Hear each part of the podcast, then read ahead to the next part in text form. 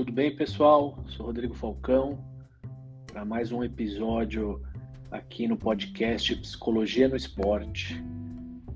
Hoje o tema é sobre concentração. Como ser um atleta mais concentrado e focado nas competições. A concentração é uma capacidade cognitiva das mais importantes em todas as modalidades esportivas tanto para a aprendizagem de novas habilidades quanto para o desempenho nos treinos e principalmente nas competições. A concentração e a atenção são processos cerebrais diferentes, às vezes a gente confunde uma coisa com a outra. Ambas dependem uma da outra para acontecer.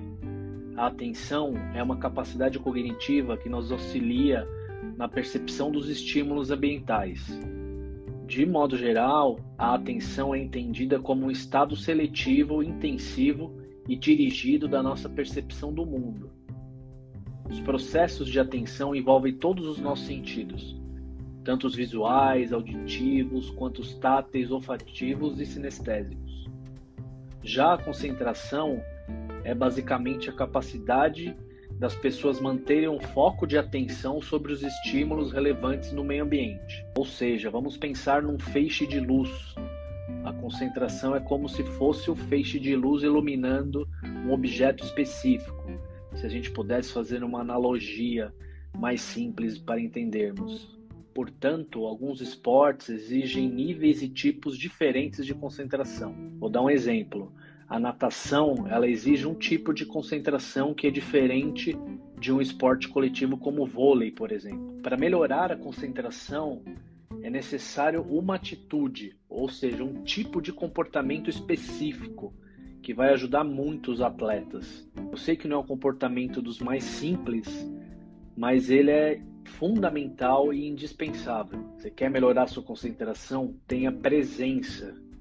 O que, que é isso? É se esforçar para se conectar no aqui e agora, ou seja, prestar atenção a tudo o que está acontecendo no momento presente. Colocar toda a sua força de atenção nisso. Tá, mas como fazer isso? Vocês devem estar se perguntando. Essa questão da presença do aqui e agora, a gente consegue entender numa sessão de treino de musculação, por exemplo. Quando o atleta estiver realizando esse tipo de atividade, ele tem que estar prestando atenção naquilo que ele está fazendo, ele tem que estar presente ali, ou seja, voltando toda a sua concentração para os exercícios não pensando em outra coisa que lhe vem à cabeça, que é comum acontecer com qualquer pessoa.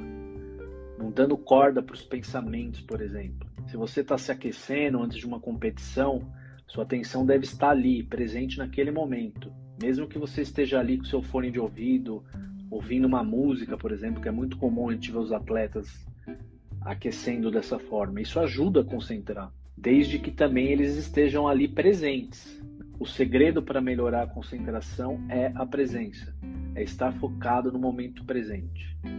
Eu sei que não é uma tarefa simples, nós somos expostos a inúmeros estímulos que roubam nossa atenção a todo momento, invadem nossos pensamentos, nossas sensações, nossas percepções. Estamos vivendo aí talvez o momento mais disperso aí da humanidade, com redes sociais, com tantos estímulos, né? Isso acaba nos atrapalhando muito.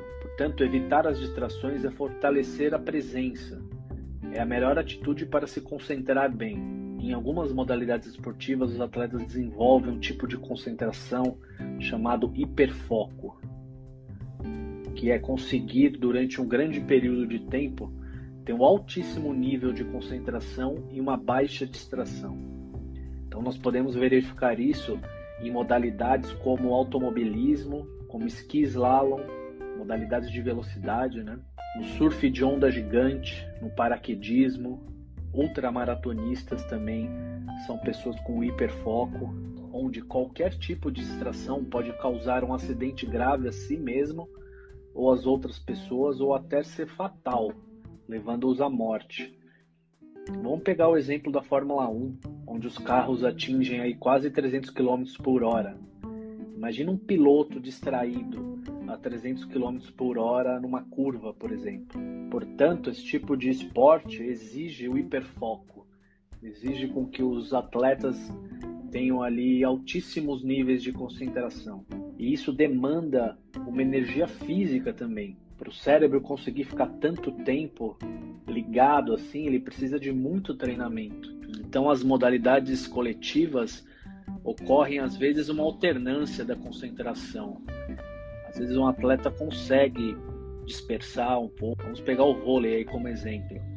O atleta quando está em quadra tem que estar concentrado a tudo que está acontecendo ali ao redor dele, até porque é um esporte muito dinâmico e rápido. Mas quando ele vai para o banco de reserva, ele pode ali tomar uma água, distrair um pouco, e esse momento ele consegue até recuperar o foco, ele consegue se reequilibrar, respirar, descansar física e mentalmente.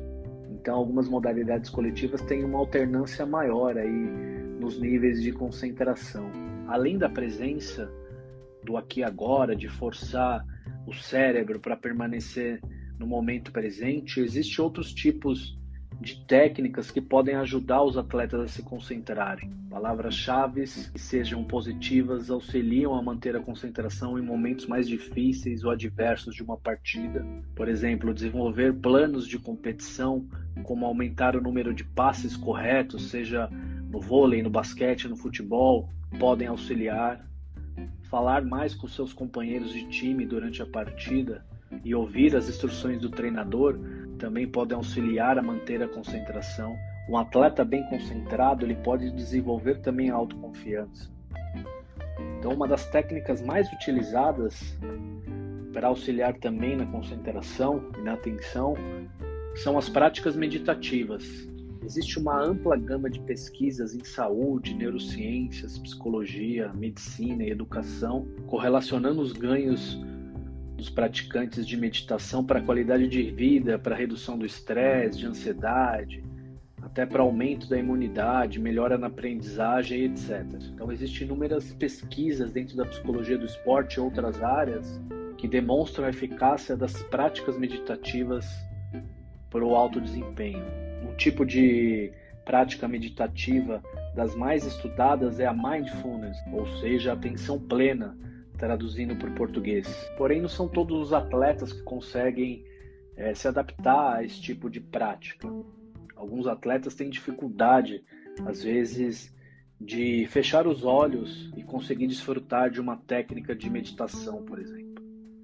Para essas pessoas, existem outros tipos de meditação que podem colaborar com o seu desenvolvimento. Uma prática meditativa chamada Zazen não é necessário fechar os olhos, as pessoas podem se fixar num ponto focal específico e permanecer em silêncio, controlando os pensamentos. Existe uma outra técnica chamada Kinin, que é uma espécie de meditação praticada em movimento, através dos movimentos corporais. Existe uma técnica chamada Qigong, é uma técnica meditativa que envolve automassagem no corpo. Cada vez mais a ciência moderna tem constatado os benefícios da sabedoria milenar. Precisamos estimular que práticas e técnicas meditativas e similares sejam incorporadas nas rotinas esportivas e que possam servir a nós psicólogos do esporte como recurso de trabalho, principalmente visando o fortalecimento emocional e a saúde de nossos atletas, em esferas da vida fora do ambiente esportivo, inclusive.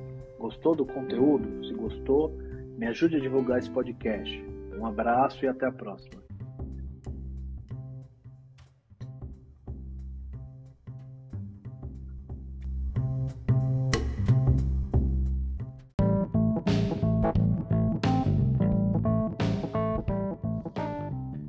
Pessoal, tudo bem? Eu sou Rodrigo Falcão para mais um episódio aqui no podcast Psicologia no Esporte. Hoje o tema é sobre o medo. O medo e sua relação com o esporte. O medo, assim como outras emoções primárias, ele está inscrito no nosso código genético. Ele é um legado evolutivo vital. A sua função é avisar o organismo dos perigos eminentes em geral, o medo é benéfico e saudável. Somente quando é excessivo, em casos patológicos de pânico e fobia, que pode se tornar um transtorno psicológico, por exemplo. Por outro lado, uma pessoa totalmente destemida provavelmente não teria uma vida longa na nossa sociedade em qualquer outro local. Atravessaria uma rua movimentada, no sinal vermelho, estaria a enfrentar um animal selvagem, por exemplo, O medo é uma emoção muito presente nos esportes. Dependendo da modalidade, ele é um elemento essencial. Todo componente emocional e sentimental ele tem repercussões psicológicas e fisiológicas, não só no cérebro, mas também no corpo. O medo é algo inerente a todos os seres humanos, mas mesmo assim, geralmente as pessoas não admitem que o possuem. Talvez porque vivemos numa sociedade em que expressar certas emoções ou sentimentos negativos é sinal de fraqueza. No mundo masculino e machista, isso é mais exacerbado ainda, portanto, no esporte também. Os meninos, desde muito pequenos, são bombardeados com expressões como homem não chora, demonstrar sentimento é coisa de mulher, é fraqueza. No contexto esportivo, dificilmente um atleta confirma que está amedrontado em determinado momento de uma competição, mesmo após a situação ter sido contornada e acabar sendo positivo. Todos sabemos que gerenciar as emoções no esporte, dependendo da circunstância, pode separar o vitorioso do último colocado. O medo se expressa de diversas formas, com rosto pálido, olhar petrificado, dilatação da pupila, inquietação motora, tremor nas mãos, postura corporal enrijecidas, braço tenso, suor, fala rápida, tremor da voz em alguns momentos, ou erros frequentes na fala. O medo aumenta a produção de hormônios do estresse, adrenalina, cortisol, essas substâncias causam uma série de reações fisiológicas imediatas, como já dito anteriormente, o tensionamento muscular, batimentos cardíacos e respiração acelerados. As pesquisas em psicologia do esporte indicam que os atletas sentem diferentes tipos de medo. O primeiro deles é o medo de errar durante uma competição. Acontece frequentemente em competições de duração rápida, por exemplo, nas ginásticas. Outro tipo de medo que pode ocorrer é o medo de arriscar por exemplo, uma jogada diferente, algo que não foi treinado. Outro tipo de medo é o medo de passar vergonha socialmente, por exemplo, se tornar motivo de piada no grupo de amigos ou então na mídia, em outros contextos fora do esporte. Um outro tipo de medo verificado é o medo de se expor. Algumas pessoas podem sentir medo de jogar fora de casa, por exemplo, ou até em casa, na presença de familiares, de amigos íntimos, ou então quando as competições são televisionadas, enfim. Uma das principais formas para ajudar a gerenciar o medo é desenvolver a autoconfiança. Os atletas que possuem maior autoconfiança, eles têm menor ansiedade, menor insegurança e menor hostilidade contra si mesmo, além de ter um poder maior de decisão, capacidade de arriscar mais e de ter autocontrole. Os grandes atletas que conhecemos, todos eles conseguem gerenciar seu medo. Todos eles sentem medo, com certeza, é inevitável, porque é algo humano, como já dito. Após um grande feito esportivo, é comum os atletas relatarem, além das glórias, da felicidade por ter conquistado, um sentimento de alívio, de dever cumprido, da superação dos seus próprios limites. Isso tem a ver com gerenciar o medo e conseguir dominá-lo. Acho que um exemplo que pode ilustrar bem o que estou tentando dizer aqui, que para nós brasileiros é bem típico, é só lembrar o semblante do italiano Roberto Baggio na final da Copa do Mundo de Futebol em 94. Ele tinha o pênalti decisivo em seus pés. Ao caminhar para bater aquele pênalti contra o Brasil, o seu semblante era característico de quem estava apavorado. Não era para ser diferente, né? Afinal de contas, era uma final de Copa do Mundo. O senso comum diz que ele pipocou, que ele não se preparou adequadamente, que ele amarelou, digamos assim.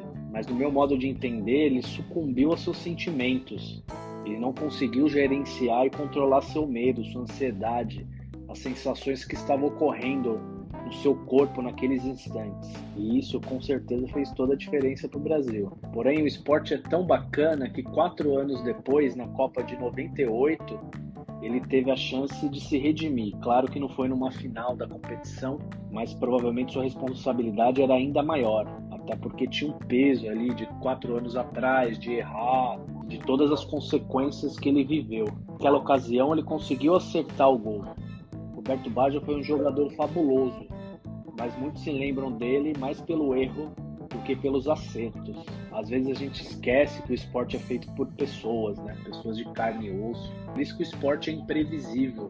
Falamos até agora do medo que paralisa e que pode atrapalhar o rendimento de um atleta. E o medo que motiva? Esse medo está presente nos esportes extremos, aqueles em que os atletas ultrapassam as capacidades físicas e psicológicas. Ultramaratonistas, surfistas de onda gigante, wing walking, que é aquele esporte em que os atletas se jogam de um avião e planam no ar, base jump, paraquedismo, automobilismo. Para os desavisados, esse tipo de atleta não são pessoas loucas ou ensandecidas, mas poucos sabem que esses atletas são muito disciplinados. Eles possuem um alto grau de autocontrole, são extremamente detalhistas, eles são experts não só na modalidade que praticam, mas também tudo que está relacionado a ela, porque todas as nuances podem interferir de alguma maneira no desempenho. Por exemplo, condições meteorológicas, segurança dos equipamentos, eles têm um nível de concentração altíssimo, pouca distração, porque qualquer detalhe que distraí-los pode literalmente levá-los à morte. Então esses atletas, de alguma maneira, eles são pessoas muito corajosas, estimuladas a grandes desafios. Eles precisam permanecer no controle da situação. Em estudos recentes, mostraram que a coragem não é a ausência de medo, e sim o controle que permite a ação apesar do medo. Dá para a gente imaginar que os anos de treino, levados à sensação de capacidade e controle, ajudam a aumentar a coragem. Eu tenho um profundo respeito e admiração a essas pessoas que dão asas à sua liberdade, às vezes literalmente, buscam ultrapassar os próprios limites e fazem com que possamos aprender e nos surpreender cada vez mais com a capacidade humana. Por isso que o esporte é tão fascinante. E você, tem medo do quê? Gostou do conteúdo? Se gostou, ajude a divulgar esse podcast com seus amigos. Obrigado e até a próxima.